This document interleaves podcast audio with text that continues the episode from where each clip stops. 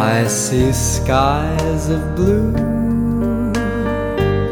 clouds of white, the bright blessed day, the dark sacred night, and I think to myself. 朋友圈呢，你看吧，就是所有的人全都是，你可以看到大家的表情，哭笑的一张脸。那这个时候我就觉得，那鼓楼西是逆风飞翔。嗯所以的话，我在朋友圈我就发了这句话，嗯，就逆风飞翔是从我这个朋友圈来的。发出去之后，大家都说这个是那一天最好的消息。他又一次让这件事情给这个行业本身带来了一些比较正向的一个力量吧。What a wonderful world. 大家好，欢迎来到后浪剧场，我是小树。今天我们这个算出外景，来到了一个非常特别的地方，位于鼓楼西剧场二楼的排练厅。我们今天的嘉宾是鼓楼西剧场的创始人李阳朵老师。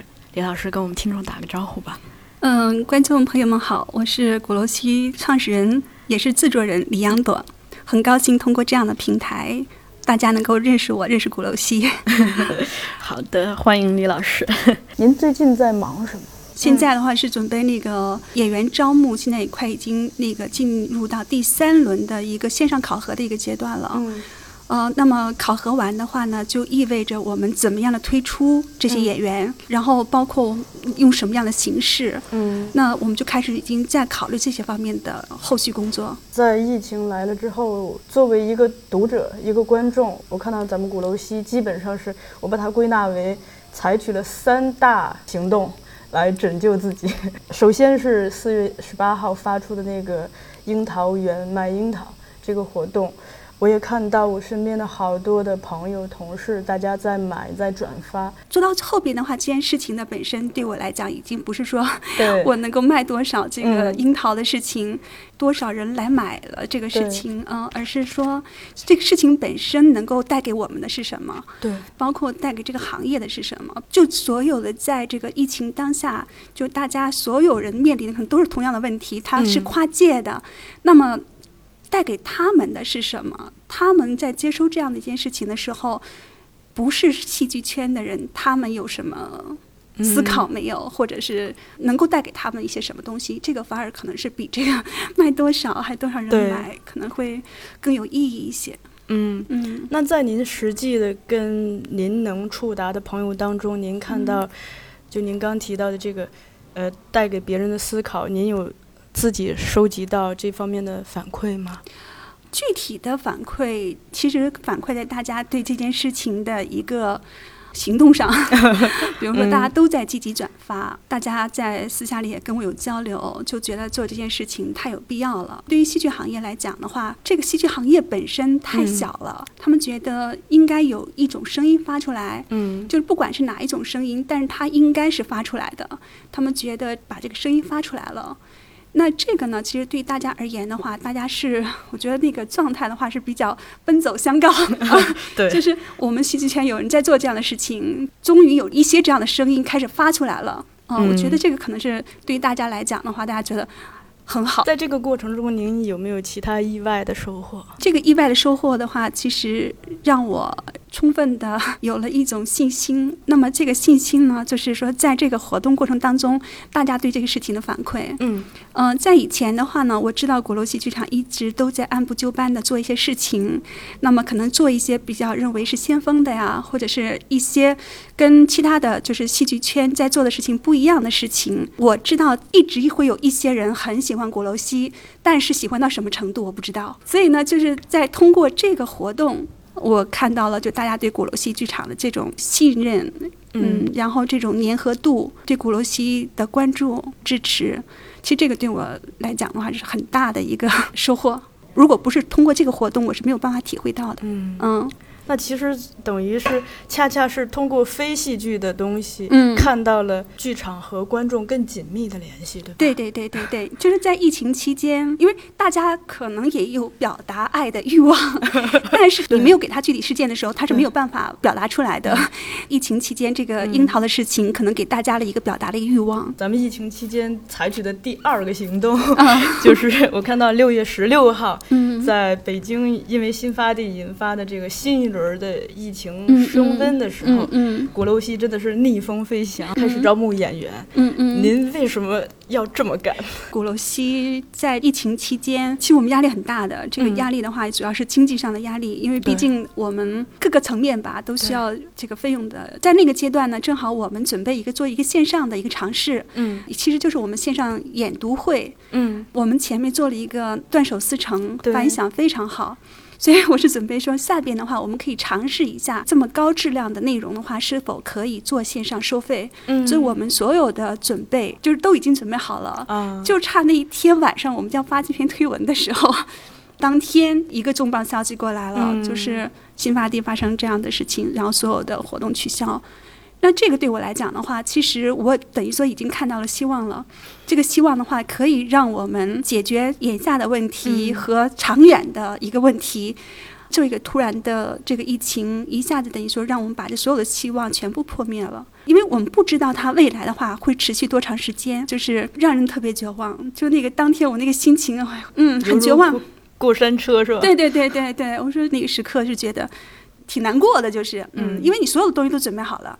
然后哗呀就没了，但是那个时候我就在想怎么办，我还能够做什么？因为演员这个事情，其实在这个之前的话就一直在准备，在筹备。嗯其实我们也已经准备好了。那么我在想，我不能够因为眼前的这个事情，把整个的这个团队的士气全部都打压下去。嗯我们应该再做点什么东西。我说那干脆把这个提上来，嗯我马上当天晚上就把这篇推文就全部就整理好了，就做了这个推文的准备。我当时在发了这条消息的时候，就觉得挺难过的。嗯但后来我是觉得，其实这个行为本身的话，带给我的也是一种精神力量。嗯其实这个就是什么，又是一个我可以嫁得出去的东西。嗯。因为大家所有等于说戏剧圈的人，全部都是一片哀鸣，对。就是朋友圈的，你看吧，就是所有的人全都是，你可以看到大家的表情，哭丧的一张脸。嗯。那这个时候我就觉得，那鼓楼西是逆风飞翔。嗯。所以的话，我在朋友圈我就发了这句话，啊嗯，就逆风飞翔是从我这个朋友圈来的，发出去之后，大家都说这个是那一天最好的消息。他又一次让这件事情给这个行业本身带来了一些比较正向的一个力量吧。嗯。我觉得这个很有意义。嗯，那其实我此时此刻听您亲自在讲这件事情的话，嗯。我有一个瞬间的感想。嗯。我觉得作为一个剧场的经营者，您嗯。可能更懂得戏剧的精神的本质，嗯，就是在困境中采取行动，嗯而不是说陷入在自己绝望的情绪里。嗯，而且，或许也只有行动才会嗯让我们更有力量，嗯在任何时刻。对对嗯，嗯，刚才说这句话特别好，就是在困境中采取行动，这句话特别好，等于说是对鼓楼西。在今天之前所有做的事情的一个总结，一个高度概括。因为的确是，其实我是一个比较敏感，然后比较感性的一个人。嗯，我容易接受一些就是情绪上情绪上的波动。对对，这种波动的话，其实也让我容易沉沦在某一种情绪当中啊去。这个事情的话，它也是挽救了我自己。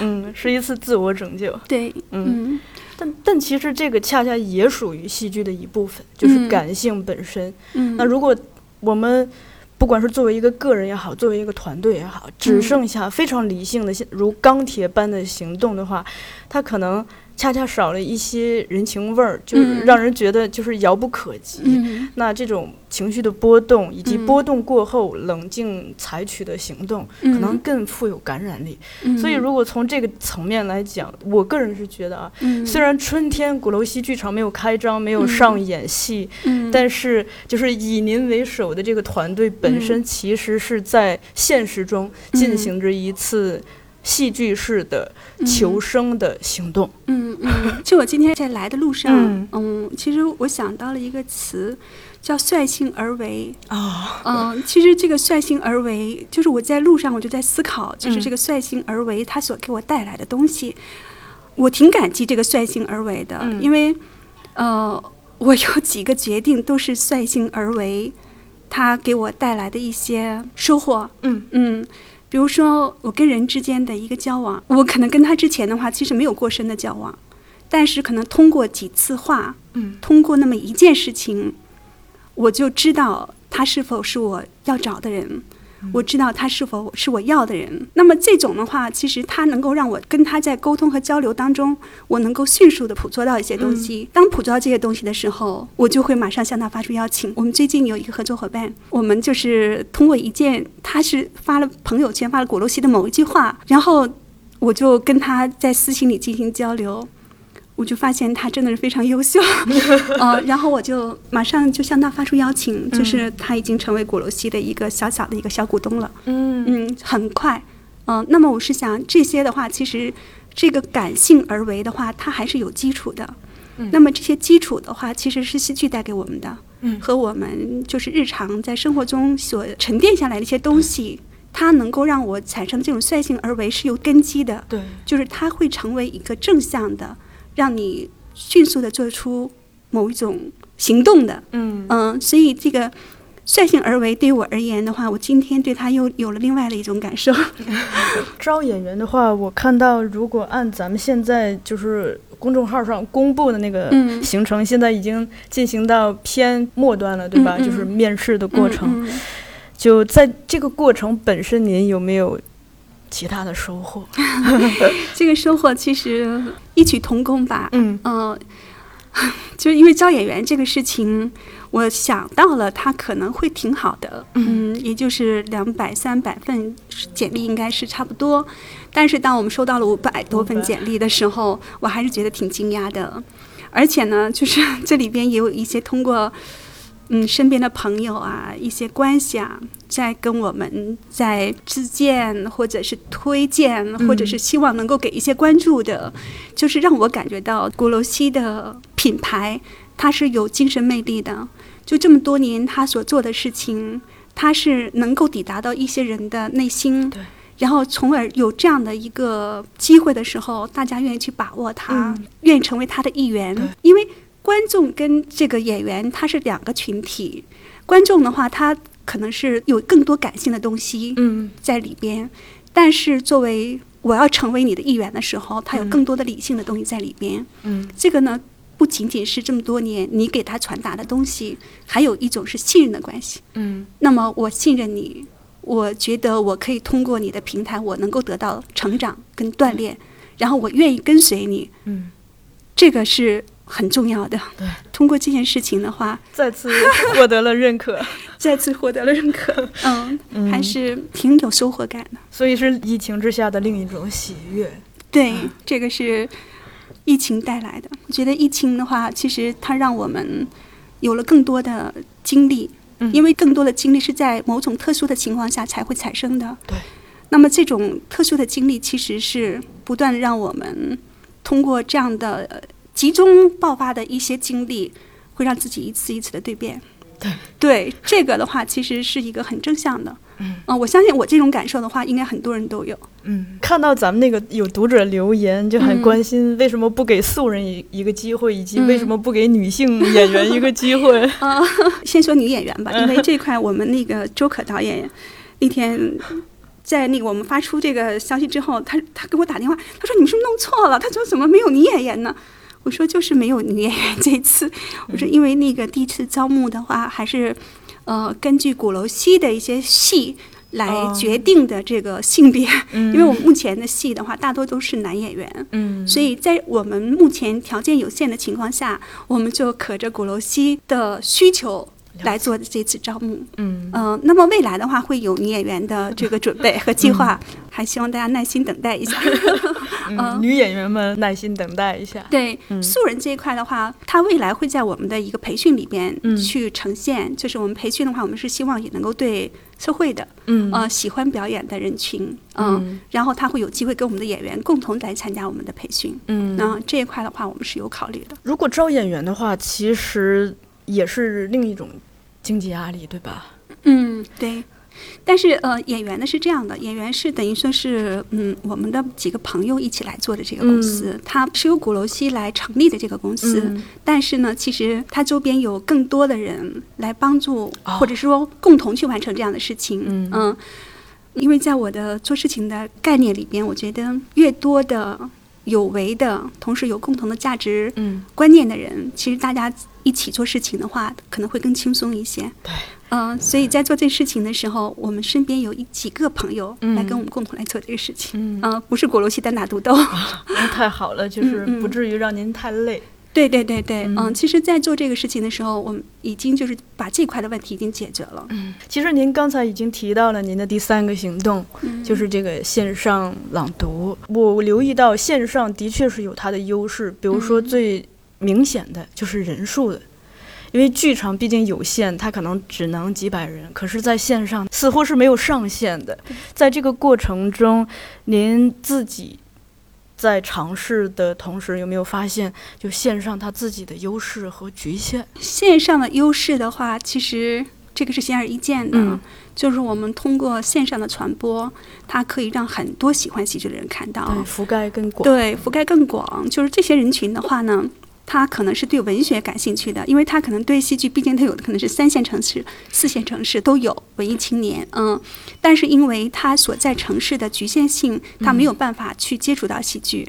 所以的话，戏剧对于他而言的话，只是一种存在，但是他完全可以通过这种线上的这种剧本演读的方式，能够知道戏剧是什么样子的，然后戏剧的精神魅力在哪里。反而呢，它打破了某些因为地域的局限性，让他们获得了这种享受。嗯所以我觉得这个线上是非常有必要的。第二个的话呢，就是局限，或者是说它。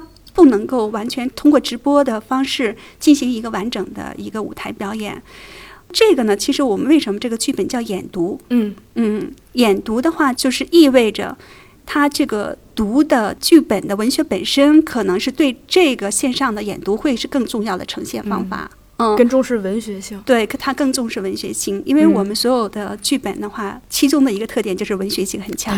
嗯，嗯那么文学性的话，其实它反而通过这种读的方式，让嗯大家把所有的精力、注意力全部放在你读出的内容上面，嗯它反而给的更直接一些。嗯嗯，那么演读的话，这个演里边呢，其实它是有一些演的成分在，比如说嗯。一些小的一些肢体语言，那么舞台上的一些小的调度，嗯。那这些东西是有的，但是它还是有区别于正式的一个演出嗯，正式演出的更丰富，它更是一个呃所有的艺术表达的一个综合体。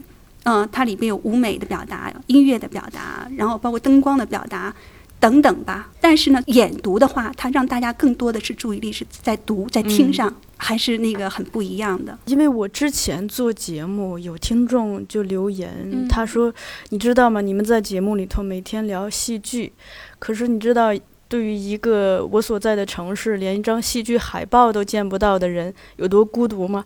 就我听完这个，其实还蛮触动的。嗯当然，咱们做线上演读，就像您说的，好处之一就是可以满足他们一下。但是还有一点是我在想，就比如说有一些更边缘的城市，它可能在生下来这个成长环境中，其实都没有听过戏剧，或者是戏剧只是一个非常遥远的概念。那么，虽然他手上有一台手机或者有一台电脑，他可以打开那个频道去看到我们的线上演读，但可能他压根儿不知道这件事儿。以及压根儿也不知道怎么做，就您有没有考虑过怎么样，就是吸引那些原本可以通过线上进来，但却自己找不到门，或者是这个意识都没有开启的人？嗯，是关于戏剧的。对嗯嗯，我觉得这个就是嗯鼓楼戏要做的一个事情。嗯就鼓楼戏的 slogan 叫戏剧文文化化传播，播。对嗯，那这个传播的话呢，其实他就是希望通过这种传播，让更多的人接受到戏剧的魅力。对，我们要如何去做？嗯那线上的话，这个朗读它是可以触及、可以到达的。嗯，嗯、因为线上网的话太方便了。对，嗯，所以的话呢，就是呃，像这种嗯很深入的把这个演读会做成十二期，嗯那这个十二期的话，就会让嗯，比如说三线、四线的观众朋友们，他们。就能够知道，我可以一直跟着这个内容、嗯。一直往下走。嗯。那么这个里边内容的话，它十二期就意味着它十二种不同的剧本，嗯。然后它所表达的不同的就是剧本本身的想要表达的内涵。嗯。呃，所以的话，我是想，那么这种的话，其实线上它完全的就是把这个问题解决了。嗯。只要是他能够一直在关注这个，就是鼓楼西这个线上演读会的话，嗯。他就能够，嗯，通过我们这个平台一直去看。嗯呃，那他在这个看的过程当中，其实他就能够捕捉到很多东西。嗯通过线上能够给到他的东西，他也能够捕捉到一些嗯在现场演出可能会出现的一些东西。他越多看的话，他的想象力会越大。嗯这是一个习惯。嗯，嗯好线上它还有一个问题啊，嗯我注意到的是，我们现在已经被养成一种注意力很难嗯。集中的这个习坏习惯，嗯很多人嗯。那如何在一个长时间内保持嗯。注意力集中，嗯。这个其实也是需要考虑的。嗯，这个考虑的话，其实比如说我们准备做枕头人的时候，因为枕头人的话，它就是长度应该是在两个半小时呢，嗯，所以的话就是我们会考虑到，就大家不是在一个空间里边嗯来看一部剧的时候，它很容易被身边的其他事情所打扰。对，就是作为我们本身来讲的话，其实我们希望是大家能够在一个尽量的安静的，嗯就是空间里边来自己享受这个过程。第二呢，其实我们也会想办法。就让这个剧本身它非常好看，嗯。非常抓人，好像是说全程无尿点的这种，嗯。就是你给他不离开的理由，嗯、那这个的话呢，其实是我们在创作的初期就要考虑到的，嗯。呃，也是要导演要考虑到的一个问题。你要想象观众有可能在一个什么样的空间里边，然后你用怎么样的一种方法把他们留在这里。嗯那这个的话就等于说是我们创作者要思考的东西。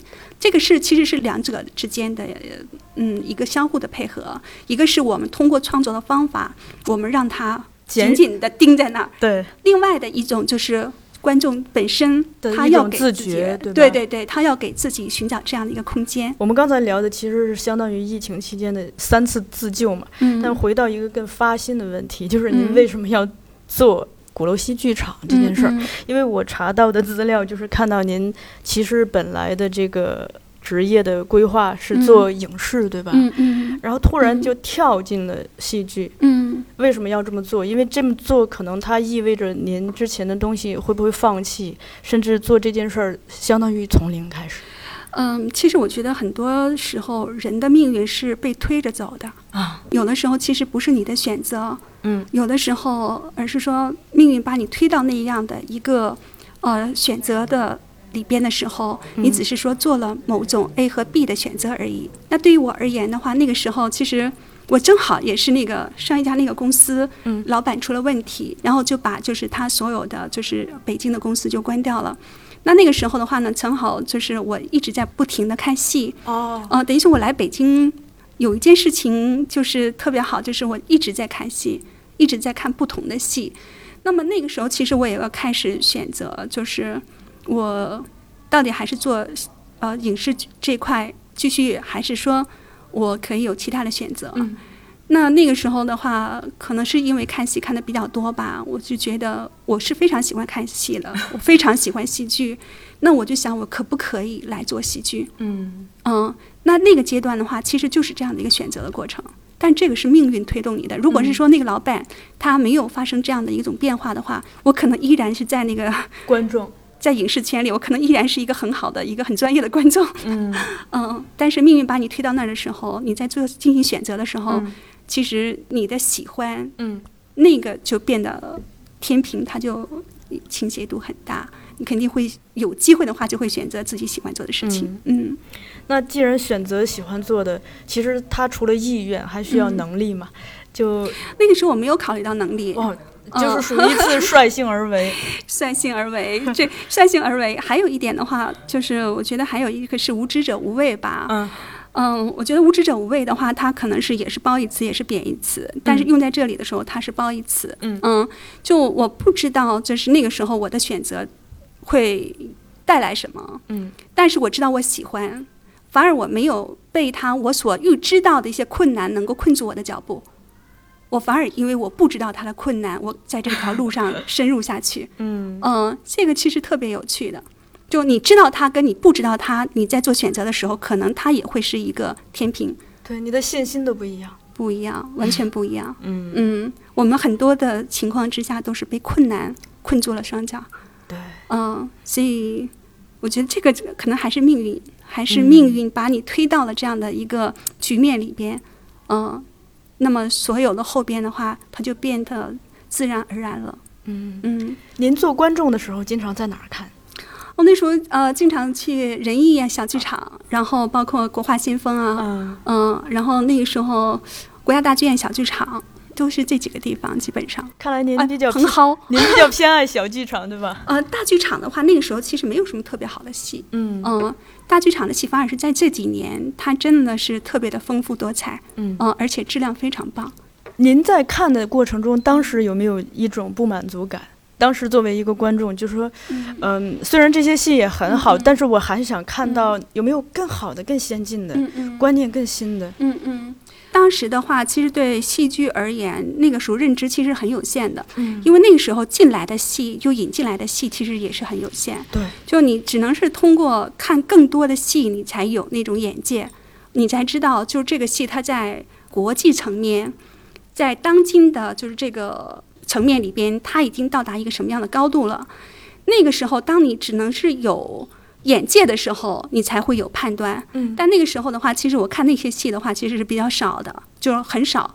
那么市场给我什么东西，我就看什么东西。嗯。但是呢，我知道哪些戏我不能够做，也是看得多，对。它带给我的就是嗯。有一些戏你是绝对不能够做的，所以嗯戏票没白花，那个钱没有白花。完，全没有，嗯，是一笔嗯学费。对对对对对，我们喜欢任何东西，包括我们做任何东西的话，这个学费是一定要交的，这个学费就是成长。我看您之前是学经管哈，对对，就这个专业对您会有帮助吗？没有。或，或者是 从事影视的那些经验。嗯、我觉得我的经验的话，应该是我曾经从事过广告公司，嗯嗯、我觉得这个的话，它带给我很多的经验。呃，就是这个经验的话，是意味着你可以更呃全面的去看待一件事情，就是你从宏观的，不是说从微观的某一个层面里边去看待一件事。情当你全局清晰的时候，其实你那个时候是判断是准确的，我看您之前是有做过宝岛一村那个项目，对吧？嗯这个项目有没有给您积攒一些信心上的或者经验上的帮助？嗯、其实这个戏的话，其实我的怎么说呢？其实戏剧启蒙很晚的。嗯我的戏剧启蒙是在宝岛一村上。哦宝岛一村是我做的第一个戏，嗯，也是我呃相当于我看的第一个戏吧。所以呢，就是我觉得宝岛一村它奠定了我的戏剧观赏高度啊。嗯那个戏的话，它对我而言还真挺不一样的。嗯，因为我知道它真正的好戏，它的高度是在哪里呢？嗯然后我看戏后边的看戏的标准，我要根据那个来把它做成一个标杆。嗯呃，我要根据那个戏来判断你这个戏是怎样的。嗯，所以嗯，宝岛一村还挺不一样的，他对我、呃、启蒙老师，嗯、戏剧启蒙。我看到您在之前的采访中有提到说，宝岛一村带给您，就让您发现自己有这个商业敏感和细致的宣传。嗯嗯，这个具体指什么？其实这个也是以广告公司带给我的经验吧，就是。一部剧交给你的时候，你肯定要找到它的受众群体，就它就跟做任何商品是一样的，它肯定得有它的受众群。那么你知道那个受众群是谁，他在哪里，其实你就找到了。宝岛一村就是这样的。宝岛一村当时的话，其实我还在广州嘛，其实那个时候有几个地方的选择，但是我选择了做东莞，嗯呃，因为东莞是台湾人聚集的地方，我知道那个受众群体是在东莞，所以当时这个剧在东莞演出的时候是百分之九十八，好像是左右上座率特别好。这可能就是广告公司给我的一个工作经验吧。通过这个戏的话，其实我们能够知道它戏剧观众群体它是如何产生的。其实你还是要知道你的一个剧跟观众之间的关系。嗯那这种关系的话，你能够捕捉到的时候，你就知道怎么做这个戏了。虽然您这个做鼓楼西自己说是率性而为，嗯嗯但您也在采访中透露说，嗯其实自己是也做过一些调研的。嗯这个调研具体指什么？呃，用一件事情或者是我的一个经历吧。嗯嗯、其实呃，在做鼓楼西七之前吧，嗯那个时候呃可能这个剧场还在装修的时候，呃，我看过一个话剧，那个话剧是在国家大剧院小剧场演的，是台湾的那个叫《收心快乐》。呃，那个时候呢，就是这个剧，呃，当时演十场，我买票的时候已经没有票了，就是十场在国家大剧院的小剧场演出。那我是想，什么样的一个戏能够演十场的话，都可以没票呢？嗯。然后我还是通过朋友，就是找到了一个票，然后去看。看完了之后呢，一个这个剧本身的话，它毫无疑问的，它是一个非常高质量的一个戏，而且的话，它通过这种情感关系是跟观众之间它是有很紧密的，就是这种精神交流。但是那个观众群体给我带来了很大的影响。那个观众群体是什么样的呢？就是我就想着这鼓楼西的观众应该是这样的，他们就是城市的文艺青年白领，穿着很真的是很得体，说话声音也不是很大，不会大声喧哗。在我们看完戏往外走的时候，大家也是静静的走，但是有一些探讨这个剧，嗯，但是你会发现你在那个里边你是感觉的是非常舒适的。那这样的观众能够有十场的话，就说明他在北京他是有这样的一些人，能够看这样的戏的。嗯所以的话，我看完这个之后，我就对这个整个的就做鼓楼西和这个市场，我是非常有信心的，因为鼓楼西它未来要所服务的人群就是这样的一些人群。那等于您提前看到了自己的观众，对 你总结的特别好。决定了做鼓楼西，就到了选址的这个事儿上。嗯我看到您之前也在采访中，甚至用过“绝望”这个词，对，说是看到现在这个地址是绝望的，因为它不好找，还不好停车。嗯，但您依然选择了它。嗯您当时用了一个词儿，就是最近刚刚在这个《新周刊》这篇嗯采访中提到的嗯静气。嗯您看重的是它的静气，嗯为什么这么重视静气？我后来把剧场比作是城市里的桃花源。嗯当时我呃到这边之后，那种静气的话，它能够是让我从内心里散发出来的一种舒服感，哦，就是我会觉得所有的喧嚣好像跟我没有关系了。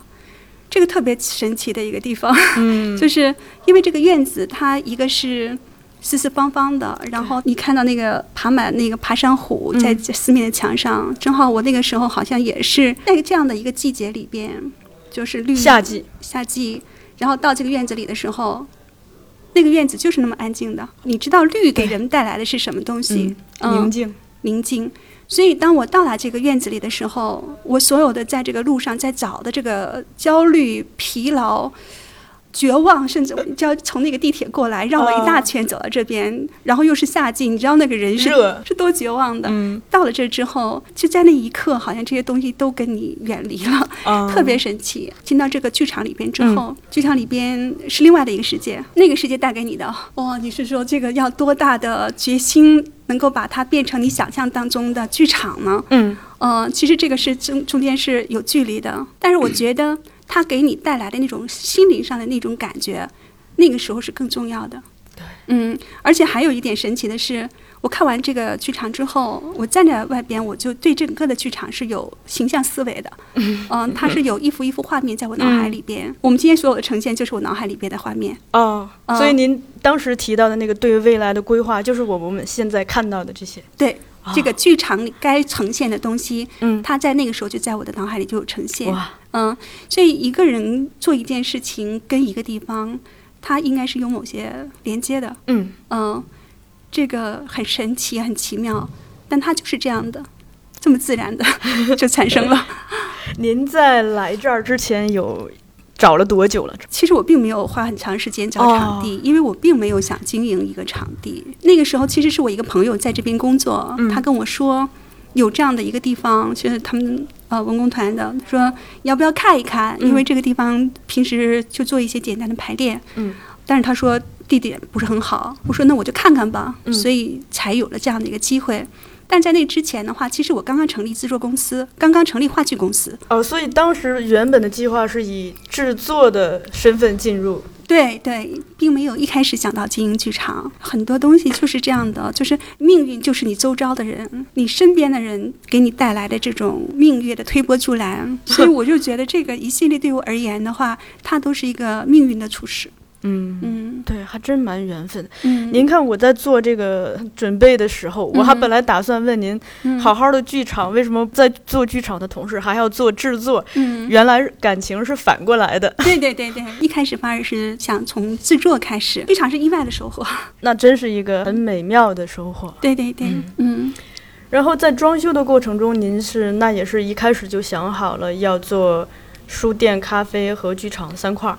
是的，当时在做这个剧场的时候，嗯，因为想到观众群体，那你的观众群体的话，它就是一群，嗯，那个时候还想是八零后呢，嗯嗯其实是观众群体是九零后。那年轻人，当他来到一个呃，就是这样的一个场所的时候，你都能够最贴身的给他提供什么？那我是觉得。大家都是咖啡消费者，喜欢戏剧的人也都喜欢阅读。那么，所以当时就想着应该是咖啡跟书吧再结合在一起。当时就是有这样的规划，有一个小排练厅。所以的话，这个二层等于说是我们呃改建出来的。本来是它是打通的，对对对，嗯本来它一直是到那个方那个位置，嗯然后后来我们是那个根据需求，呃，做了这样的一些改变。那您蛮会做这个空间设计的。我觉得怎么说呢，就是因地嗯制宜吧。就这个空间里边，它有什么东西，你把它嗯利用好就好了。而且这个空间其实它有它的魅力，嗯就它原来毕竟是一个老工厂嘛。嗯，那么就是这种在国外的话，它是叫一个工业风。对，呃，那这个等于说它自然而然的就有一种工业风在里边呃，所以的话就是你只要是在这个里边把格局把它布局好就嗯。OK 了，嗯。所以你看我们根本就没有什么大的变化，但实际上进来之后蛮舒服的，嗯，包括这个楼梯本身，嗯嗯。呃，包括那个。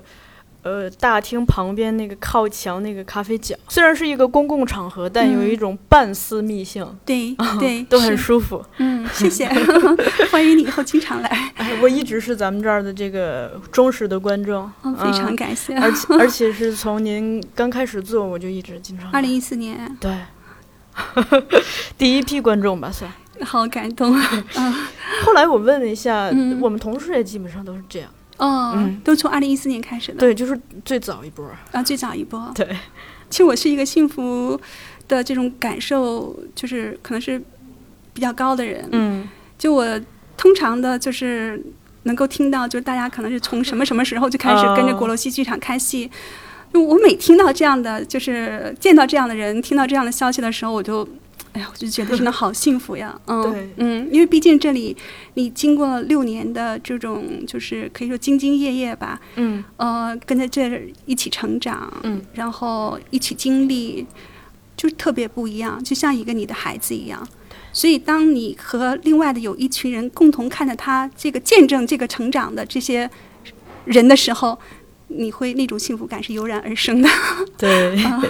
您在装修的时候，当时已经想好了它的风格，对吗？嗯，呃，这个就是这个空间它能够给你的东西。仓库之前其实它是一个生产零件的车间，哦，所以我们看到它的高度是大概是八米高度。嗯呃，然后你像这个宽，它在一九五几年的时候，它就是一个呃配件的生产厂，嗯然后后来被那个全总团给收购了。嗯嗯，收购之后，它就是经过它的需求，它做的一些那个改变。嗯，嗯那么我们来了之后，其实我就特别喜欢这种工业风，嗯，因为像这种暴露的梁，它很自然。嗯然后虽然是它是工业风，按道来讲它是冰冷的，但是在你经过这里的给它适度的跟着它那个调性去装扮它的时候，其实你就会发现它跟你是很贴近的。对，在树立一个品牌的时候，我们除了通过建筑和空间的设计，其实更重要的是软性的，嗯，那就是戏，嗯选戏的品味。嗯呃，您当时为什么那个开幕大戏，对吧？选择了枕头人。其实当时我是有几个剧本选择的，嗯呃，除了枕头人，嗯、还有山羊，啊，还有审查者。我当时这个剧本枕头人是第一个审查通过的，这个层面里边的话，其实它的高度都在那儿了。嗯那么枕头人他是在那样的一个时机里边，他第一个被通过，所以我就第一个做他了。嗯他也是很有很多偶然的色彩在里边。嗯，但他这个偶然恰恰又带给了鼓楼西剧场非常大的这个，这算收获对吧？嗯？嗯观众也好，嗯口碑也好。嗯，演出之前您有顾虑过吗？演出之前的话，嗯，其实我没有多少顾虑的，嗯，就是对这个文本自信对这个文本很自信，嗯。因为这种自信的话，来源于第一，我是觉得中国的观众群体他是看章回小说长大的，嗯。他非常在意故事。枕头人的话，他等于说讲了十个非常精彩的小故事，那这个问题的话，其实他是解决了的，嗯。嗯，解决了我们看戏的习惯、看书的习惯。那么第二个呢，其实在我做这个戏之前，有很多人对这个剧本就是已经期待了很久，很多的戏剧公司曾经想制作这个戏，但可能是因为各种原因，他都没有完成。嗯那么这个时候的话，在他已经积累了相当多的这种期待，那么我们把这个剧做出来的时候，他的所有的获得的成功，我都觉得是必然的。嗯嗯，因为他这个里边就有这种存在。第三的话，就是当时用的呃演员是赵立新。那么赵立新在戏剧观众群里边，他是有非常高的就是声望的。嗯还有周可，周可导演那个时候的所有的小剧场的戏剧观众里边，大家对周可的评价是非常高的。所以呢，就是在这个几点的，就是很重要的这几个因素的这个集合之下，嗯我对这个戏一点都不担忧。我相信他一定会是成功的一个戏。嗯，嗯，而且后来也奠定了鼓楼西和赵立新老师、周可导演的一个长期的合作，对吧？对，呃，周可的话，你看我们一起走过来已经是六年了，嗯然后赵立新老师也一直是，嗯嗯嗯，我觉得古楼西很幸运一点，就是说他身边有这样的一群朋友，嗯他们有着非常高的知识结构跟那个欣赏水准，包括对文学的认知，包括对戏剧的认知。那么这些人的话，其实他是给我提供了源源不断的一些细胞而已，或者是说什么吧，嗯，但是这种对我的影响是潜移默化的。呃，你身边的人决定了你的高度，对，呃，所以的话，我也是通过他们，呃，逐步的更清晰的对鼓楼西未来的它的一个发展的方向有了更清晰的一个判断。嗯，嗯，所以枕头人也是给了您很大的信心，对吧？对对对，我来问一个这个李龙吟老师的疑问、追啊问，他当时就提过说，嗯枕头人开始的时候，观众是怎么知道这个新开业的剧场的？为此您做过什么行动吗？没有做过任何行动。哇，呃，完全是因为就是呃，这个戏本身，它所积累的那么多年的一个爆发，嗯嗯、还有就是赵老师跟周可，就是他们带来的这种呃粉丝效应，嗯嗯、所以在这个戏。呃，刚一出来的时候，他就已经全爆了。呃，其实我们是演了十五场，一共、场场是爆满的。就是这个戏，它依然是我们现在的是票房最高的一个嗯保障，然后同时口碑最好的一个保障。而且当时这样子风格的戏，嗯其实在国内还是比较少见的。嗯，其实我们当时在做这个戏的时候，嗯，为什么我们当时那个时候提出来的做中西方当代经典？嗯我们当时在做这个戏的时候，其实大家对西方的这种剧目，嗯、还没有那么多的认知。嗯其实这里边我要特别感谢一个人是胡开奇老师，就是这个剧的翻译。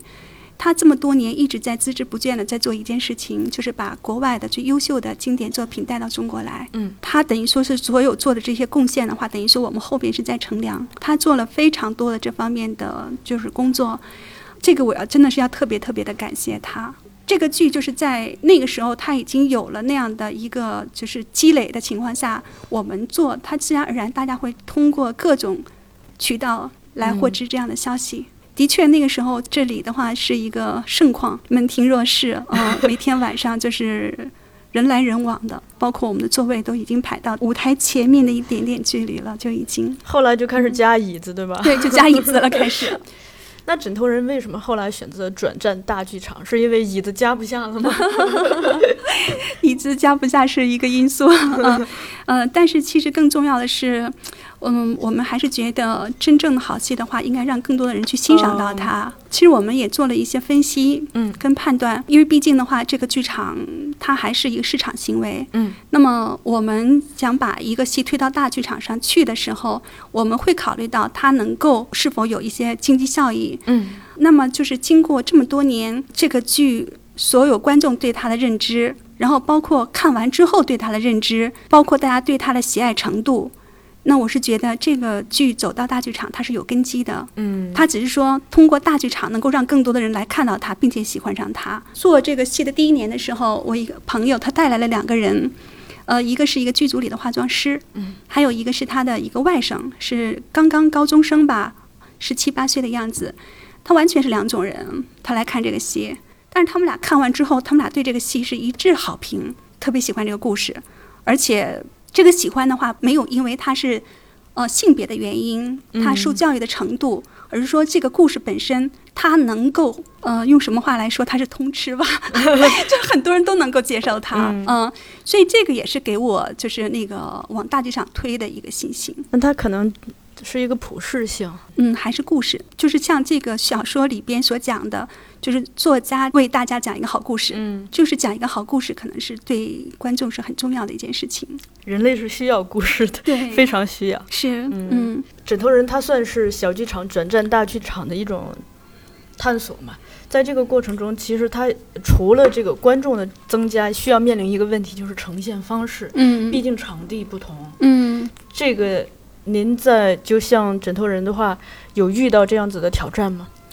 嗯，我觉得周可导演他是一个非常好的一个创作者，因为他会根据大剧场跟小剧场的观众的嗯不同群体做一些相应的调整。因为大剧场的观众就受众群体跟小剧场的受众群体它是很不一样的。嗯那么小剧场的受众群体的话，它可能是更能够接受一些小众文化，对，嗯，但是大剧场的话，它其实是主流观众群体组成的。嗯，那么在讲这个故事的时候，其实这个故事你说它故事讲得好是一方面，其实这个故事它里边有很多思辨的东西，嗯它等于说是用一个非常好的一个故事，一个悬疑剧的一个故事，其实它这是一个外包装的很漂亮的一个外包装。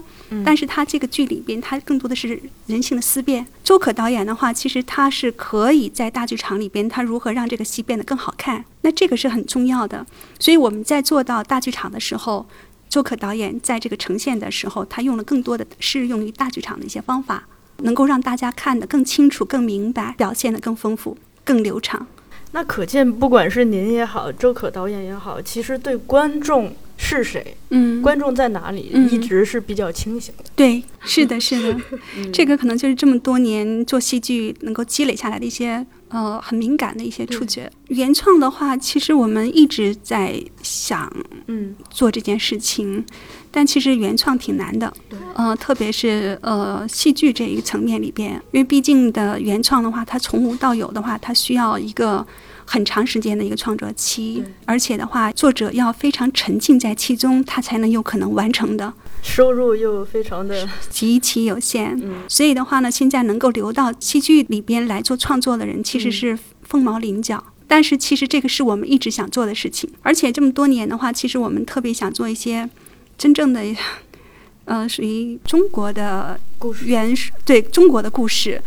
毕竟我们是一个中国的一个戏剧人，嗯那么其实做中国的故事的话，对我而言的话，其实是挺强烈的，因为你现在所有做的东西都是别人的，你这个做的过程当中，其实你是会有这种情感缺失的。对你多想做一个属于自己的中国的好故事啊！所以在这个过程当中，我们也会去不断的去发现，看有没有这样的一些好的东西。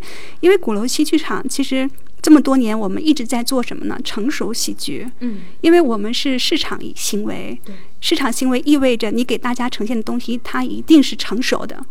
那么大家看完的话，不会觉得它是一个半成品或者是学生作品。我们花钱来看，其实我觉得学生作品都很好，但是呢，就是观众的话，他会有一杆秤。就我到你这里来的话，我不想看一个实验的一个东西，我看的是一个非常完整的一个优秀的戏剧作品。嗯嗯，考虑到这一点的时候，那么我们就更多的会考虑到，我们给大家要看一个好东西。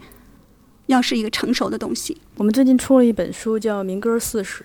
嗯呃，这个书，嗯，它是台湾七十年代兴起的一股民歌浪潮。嗯它当时就是因为那帮年轻人，他们每天唱的歌只能是美国那边，对他们唱的多了吧，嗯年轻人会思考，嗯会觉得有没有我们自己的歌儿。嗯后来就嗯发起了这样一个唱自己的歌的一个浪潮。嗯嗯他大约是从七七年唱到了七一八一年，嗯抵达一个高潮。嗯嗯那在之后，其实这个过程它让台湾的流行音乐工业体系更加的成熟，然后接着才引发了这个八九十年代滚石啊、飞碟那些公司的一个、就那种巨大的商业浪潮。嗯一个高峰，华语流行音乐的高峰，所以可能它是一个过程。我们现在就是先相当于先看别人的戏，对嗯，对，呃，其实这个过程是非常非常重要的，因为，嗯，这个过程的话，其实它给我们带来的是几方面的一个积累，呃，一个是创作者本身，因为创作者本身的话，他都是在观众群体里边，嗯他们通过看这样的一些有高度的、高质量的一些戏，会对他们在创作什么东西有很大的一些帮助。它是一个滋养，对，它是一个滋养。呃，第二个呢，就是这种形成的话呢，其实它对我们未来的一个戏剧，呃，一个发展，包括它未来也成为一个就是很好的一个商业体系，它就是这个过程的话是非常非常重要的。所以的话呢，就是我们在做这个过程当中，其实还有一个时代背景的不同。那个时代，它造就的一群人，他能够沉静下来，能够生产那么多好的音乐。但是当一个时代，当它是进入到另外的一个层面里边去的时候，他创作是也需要沉静下来的，他也需要外部滋养的。嗯当这些东西是一个正循环的时候，它会给你产生非常多的优秀的作品的一个创作。但是当这些外部条件它一旦不再具备的时候，它也会发生一个质的变化。嗯、所以戏剧本身这两年的话呢，虽然它市场是高涨的，市场可以说是大家都可以看到非常棒，但其实戏剧的工作人员是有流失的。这种流失的话，就是走向电影。影视，影视这一块，嗯所以的话，现在影视的话其实是停滞状态，但是呢，它有另外的一个是什么？很多人开始往回流了，嗯开始做一些跟戏剧相关的一些工作。戏剧本身它是一个滋养，对，就是无论是你怎么走出去的人，他最终还是想回来，嗯通过戏剧的话对自己有一个滋养。其实这个就是戏剧本身的魅力。嗯。嗯嗯，我注意到咱们鼓楼西是每年的生日是非常的隆重，非常具有仪式感，每年一部生日的大戏，就这个是从一开始就想好的。它是庆祝生日的一种方式。既然有这么一个仪式感，其实对您个人来说也相当于一个又一个节点嘛。对。在这个过程中，您自己有留意到它这个发展过程的这种变化吗？一个剧场生命，这个就是越来越成熟。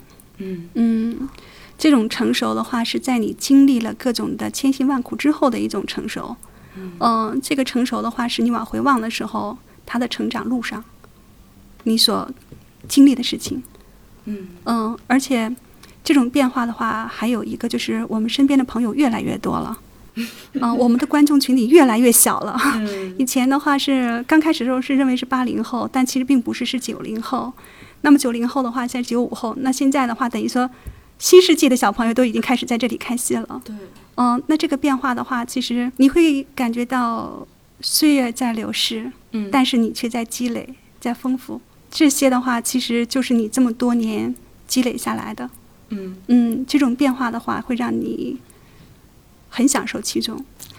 我是在那个烟草花那那次，那嗯那是四周年是吧？对四周年的时候，我是在那里第一次看到您。哦啊，那说到烟烟草花，我们就嗯把话题转到这个朗读会上，嗯嗯，因为我我看到说朗读会是从烟草花这儿获得的灵感，是而朗读会您做的方式是，虽然来的嘉宾都很重量级，可是拒绝商业行为，也不收费，嗯为什么选择这样？嗯，其实这里边有很多实际的考虑。啊，不收费的话呢，是嗯，我们一开始跟史航就确定下来的，嗯就是它是一个公益活动。嗯不收费的话，意味着你是更大的、更宽阔的，对，嗯，你等于说是真的是向世界敞开了你的怀抱，就是你只要喜欢的，你都可以来听。这个的话是我们一开始就定下来的一个基调。第二呢，就是很多人其实在这个过程当中，其实很多的就是商家都开始跟我们来讲谈这样的合作。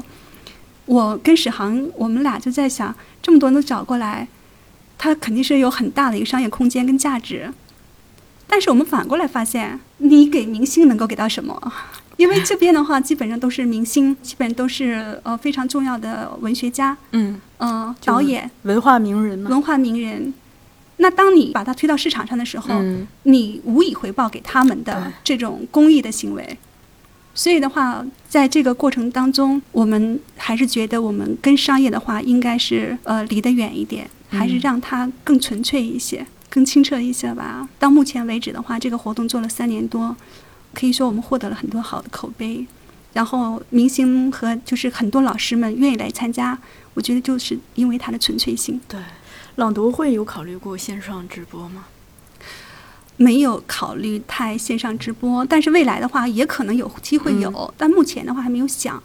嗯，因为我们是想这个空间给大家带来的是什么？这个空间给大家带来的是给老师们的一种体验。嗯，因为对他们来讲的话，其实各种线上直播太多了，平台找他们特别多。但是你让他们在这享受的是什么呢？嗯其实是你空间的魅力。嗯，就这个朗读会而言的话，我们可能是不一定会考考虑到这个直播的这个嗯事情。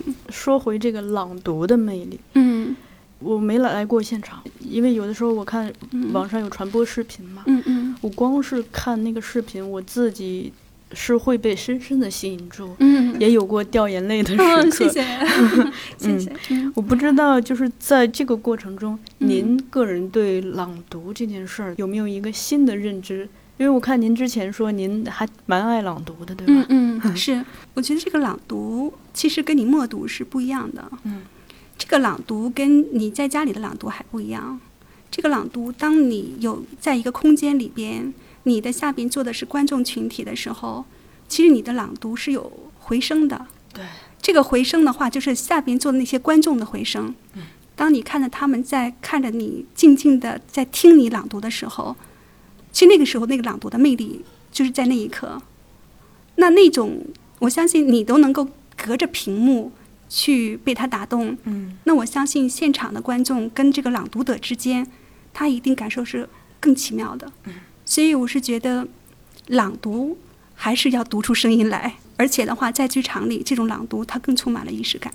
对，对，您说的好，仪式感。对，所以我觉得更多的就是这种剧场的话，都应该多做一些朗读的活动。嗯嗯，而且它这种朗读活动的话，其实对于很多观众其实是非常正向的。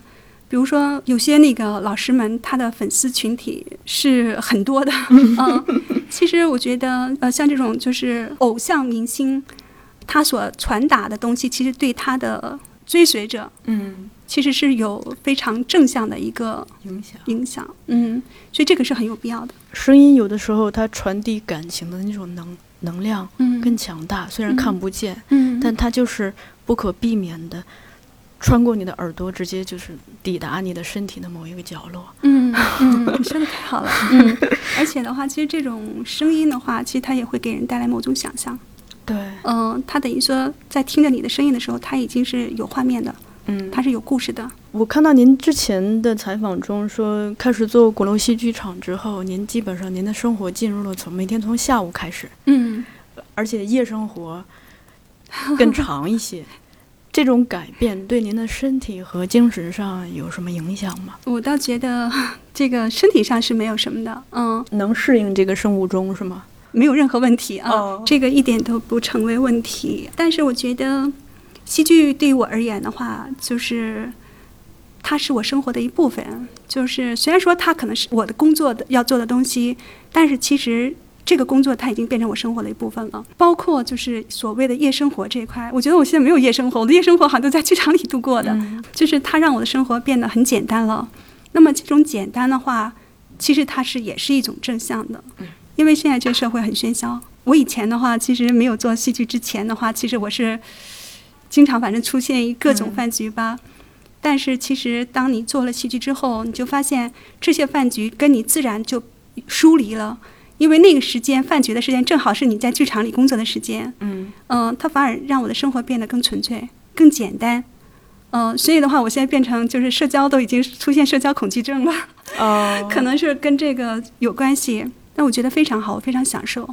早晨大概是八九九点钟起床，嗯，那么这个是做一些准备工作，然后大概是十二点差不多就到这边来。他反而是让我的节奏慢下来了。嗯嗯经过下午的一些准备，然后晚上演出，演出完了之后，大家还不至于夜深人静，但是起码那个时候的是静的。特别是这胡同儿更安静。对对，所以你所有的这个过程当中，你是跟所有的上班族的时间是交叉而过的。那这样的一种交叉的话，其实那样的一种的拥挤跟喧嚣，其实跟你之间是没有什么关系的。嗯所以在这个过程当中，你都在体会这种生活给你带来的变化。安静的力量。包括我看到您之前的采访中提到说，就是散戏之后，当把这边安顿好，自己回到家里头，去招呼自己，带着自己的狗散步什么的，就感觉那种安静是在一个大戏之后，在一场戏散场之后的那种安静，可能会带给一个人的那种回响也好，嗯，或者是就静默本身，好像还蛮滋养。其实安静本身就能够带来滋养。嗯、因为这种静的话，其实让你有更多的感受。嗯这种感受是也可以说是敏感，因为人只有在安静的时候，他才能够是敏感的。对。所以这个敏感的话，也就意味着你对一些事情的感受力，然后一些作品的感受力，包括人和人之间的一种感受力，嗯就是这些东西让你很敏感的时候，你会享受其中的。嗯呃因为这种敏感它带来给你带来的体验，相对于喧闹的生活里带给你的东西完全是不一样的。嗯嗯，其实我挺享受那种东西的，嗯、那种微妙的那种东西，但那一定是安静的时候给你带来的。嗯。嗯，那这样想来，其实就像您说的，可能戏剧带给您的东西真的还力量挺大的。它其实进入了您的日常生活嘛。对对对，就这种日常生活，其实还是说这个戏剧本身它给你带来的这种安定感，嗯呃，沉浸感。那这些的话，其实就会让你有一些日积月累的、潜移默化的这种滋养。那种滋养的话，其实长在你的身体里了。所以，我还真是挺感激就这种改变的这种生活状态。但是一种生活状态，其实也是一种生命状态了。嗯啊嗯，对。当你的生命丰富的时候，其实你的人生也就变长了。对，甚至自己会变得更有力量。那您身份转换之后，那以前只是一个普通的戏剧观众，现在身份转换了，看戏的角度会不一样吗？有不一样，嗯嗯，这种不一样的话是也很微妙的，因为鼓楼戏的戏其实它还是，呃，相对的话会比较直面戏剧。嗯嗯所谓的直面戏剧的话，其实它在给观众它呈现的是一种人性的深处的一些东西。那这种深处的东西的话，其实它有善的一面，它同时也有恶的一面。嗯但这种直面戏剧的话，它是等于说把人性当中更多的恶展现在给你眼前。那这个时候的话，其实你会看到很多事情，其实在我们日常生活中，我们是没有办法去接触到的。嗯我们不知道这个世界上还有这样的一些人，有这样的恶存在。但是当你去接受这些东西的时候，你会发现，就说我自己吧，就是当我看完这些戏的时候，它就让我变得更宽容了。嗯这种宽容的话，是基于你对人性的了解。当你对人性的了解，你就会对一些事情就变得可以放下，嗯嗯，可以能够去接受它的存在。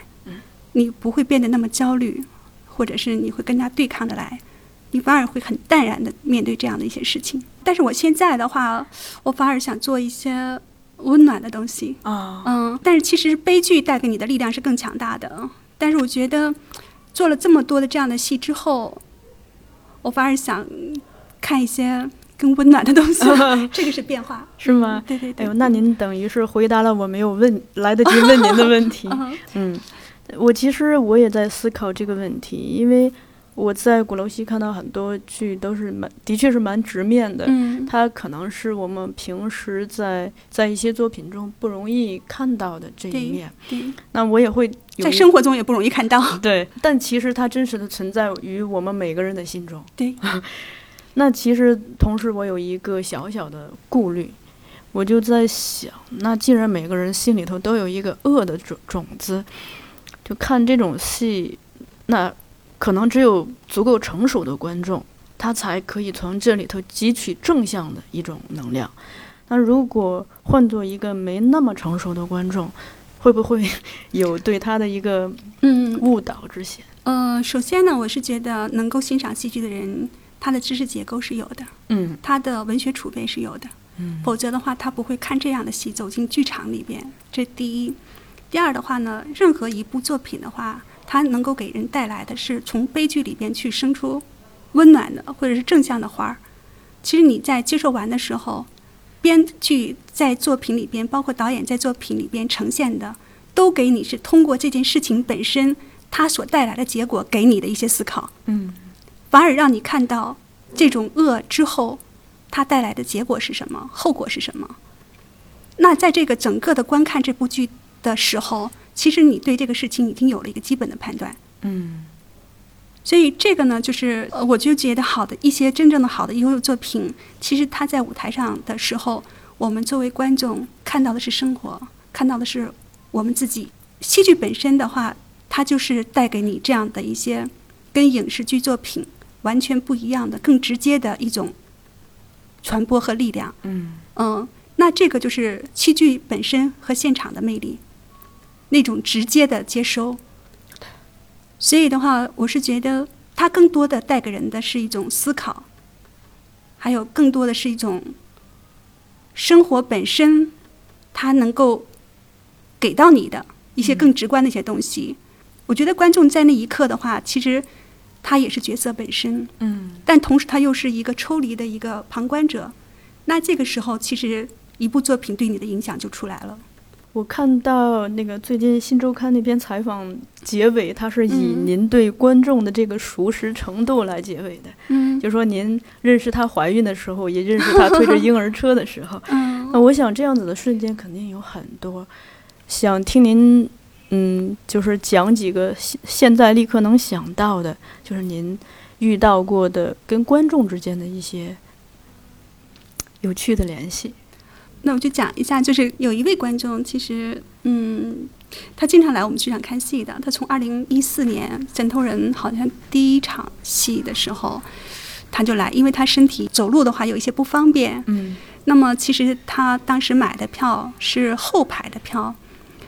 当我看到他走进剧场的时候，我就觉得我真的是很佩服他。我觉得，啊，这样的情况之下，然后那么不方便行走的情况下，他当时还坐的那个，呃，轮椅。对对对，然后但是那我们进剧场的时候他就没有了。嗯呃，然后我就把他搀扶到就是我们的第一排的座位，就让他就是工作人员还是跟他给他调换了一下座位，但他给我的是什么？我就觉得他这个，他还能够对生活抱有那样的期望跟热情，他对生活还有追求，他还有自己的一片非常开阔的精神领域。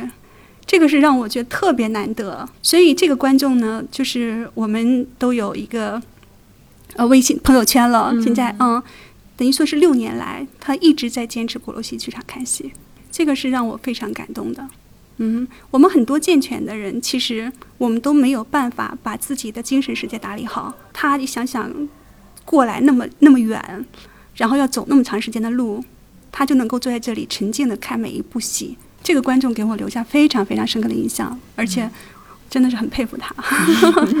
嗯，那其实您说到这里，我倒觉得突然觉得剧场它更像一个精神的健身房。嗯 嗯，非常好，精神的健身房。对，因为我们每个人，咱们看起来大家都这个，呃，手脚都挺好，嗯，可能并不是每个人精神上都那么健康，对对，是的，他需要一嗯。些各种方式的锻炼或保健，是是，嗯，而戏剧而戏剧是一种非常好的方式。对，是。戏剧就是很好的一种精神按摩。嗯，嗯我是看到您在世界戏剧日的时候写了一一段文字，您提到戏剧是您的精神家园。嗯您曾经也说过，鼓楼西剧场，您希望它成为一座城市的这个桃花源。就为什么这么重视这种家园、桃花源一样的这么一个一块小小的领地呢？整个的我们的生活的氛围嗯太喧嚣了，反而变得就是让人变得很麻木。我们等于说是空虚的人会更多一些，就是他们忙忙碌碌的，也不知道为什么。嗯那么我是觉得一个人他真正的成熟，或者是一个人他真正的内心安静的时候，他一定会有一个属于他自己的一个精神领域。嗯那个精神领域的话，是足够能够让他安静下来的。嗯，那么我我觉得，就剧场本身而言的话，它是有这样的一些特质的。因为剧场本身，你来看一场戏，它就是要有一个仪式感。嗯不是说你到任何电影院，我随时可以去看，我捧着爆米花，我可以一边吃一边看。但戏剧不是，戏剧的话，它让你更认真的面对这件事情。所以的话，你要准备好心情，准备好时间，然后准备好看这部剧的一个状态，嗯走进剧场里边。但是这个所有的过程的话，其实就是你对你精神的一种保留，嗯精神空间的一种保留。嗯，所以我觉得每个人心目当中都应该有一个自己的桃花源。嗯呃那么这个桃花源的话，它可能是各种形式的，可能是阅读的、戏剧的，也可能是电影的，但是它一定有自己的属于是自己那样的一个心灵空间。嗯、其实这个心灵空间的话，是应该我们每个人都应该有的。当我们有这样的一个心灵空间的时，给自己的时候，其实我们在生活当中，我们可以更淡定一些，嗯更坦然一些。这些就是戏剧带给我们的。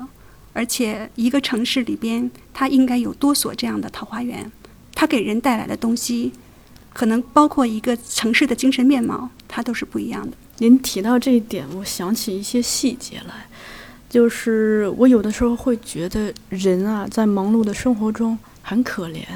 比如说早上起来，匆匆忙忙挤到了地铁里，然后被运输到另一个出口，然后再很快钻进一个写字楼的格子间里头，可能这一天要遭遇诸多的工作上的琐事，甚至是烦恼、困难。然后下了班之后，再被这个长长的蛇一样的地铁运运输到自己另一个盒子里头，在这个过程中，就像您说的，人是特别容易麻木，而且其实有的时候会觉得很孤独，而且这个孤独它不是正向的一种孤独，是是在人群中的那种孤独，甚至是无助。嗯特别是当，比如说都市生活节奏快了，你的朋友都没那么多的话，比如说有一些自己的遇到的困难也好，心思也好，也没有办法跟朋友说，也嗯不好意思，也不想跟家长说。嗯嗯那这种其实人长期处于这样一个封闭空间，精神上是会出问题的。对，会崩溃的。对他回到自己租的房子里头，可能可以独处，但那个独处是封闭的。嗯我觉得，就就像您说的，书店也好，戏那个剧场也好，电影院也好，它有一个很好的地方在于，它让你在来这儿孤独，同时又在跟其他的人在交流。那台上演的戏在跟你交流，你在剧场大厅的那个书吧，呃，读翻几本书是一种交流。你在大厅看到的其他观众，他们的样子也是一种交流。那散场出来，伴随着跟其他观众一起出来，听听他们在讨论这部戏，或者是自己回想一下刚刚看过的，这本身就是让那种孤独不再封闭，而变成了一种开放的、丰富的交流。这样子的话，可能就像您之前说的，会就会带给自己一种滋养。嗯，你说的非常好。呃，的确，就是现在的城市生活，特别是一些大城市的生活，嗯这样的一些生活状态是大多数人的生活状态。就是这种麻木的话，或者这种忙碌的话，可能很多的人都没有时间去思考什么东西。嗯那我是觉得，其实很多人很幸运，他可以通过戏剧的形式去释放自己。其实，当他在坐在剧场里的时候，其实有一群跟他一样的人。嗯。那么，你说他跟演员之间是交流，他的确也是跟他身边的观众在交流。那这种交流是无声的，但是知道我们是一群人，所以我们坐在这里看一个同样的一个戏，那种感受是一致的。嗯所以我是觉得戏剧的话，应该是走到日常百姓家，呃，让更多的人通过这种方式的话去释放自己，然后认识自己。所以我是觉得城市里应该多有剧场，嗯，多有这样的空间，可能会消化一些、消解一些大家一些生活的疲惫。对，嗯。也其实也在间接的消解社会的压力，对对，因为我们日常嗯生活中的很多冲突，不就是因为嗯。这个可能自己的事情、自己的情绪没有处理好是，然后就变成了跟别人的摩擦。嗯是。We were waltzing together to a dreamy melody when they called out change partners and you waltzed away from me. Now my arms feel so empty as I gaze around the floor. And I'll keep on changing partners till I hold you once more. Though we danced for one moment, and too soon we had to part. In that wonderful moment, something happened to my heart. So I'll keep changing partners till you're in my arms and then, oh my darling, I will never change partners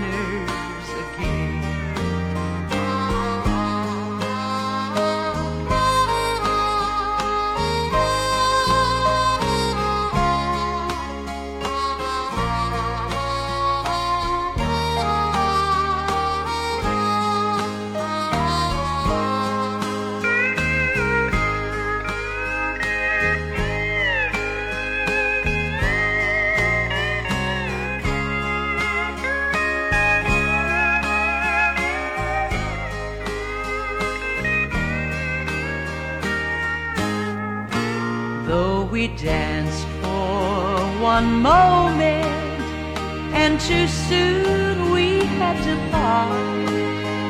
In that wonderful moment, something happened to my heart. So I'll keep changing partners till you're in my arms and then, oh my darling, I will never change Parton.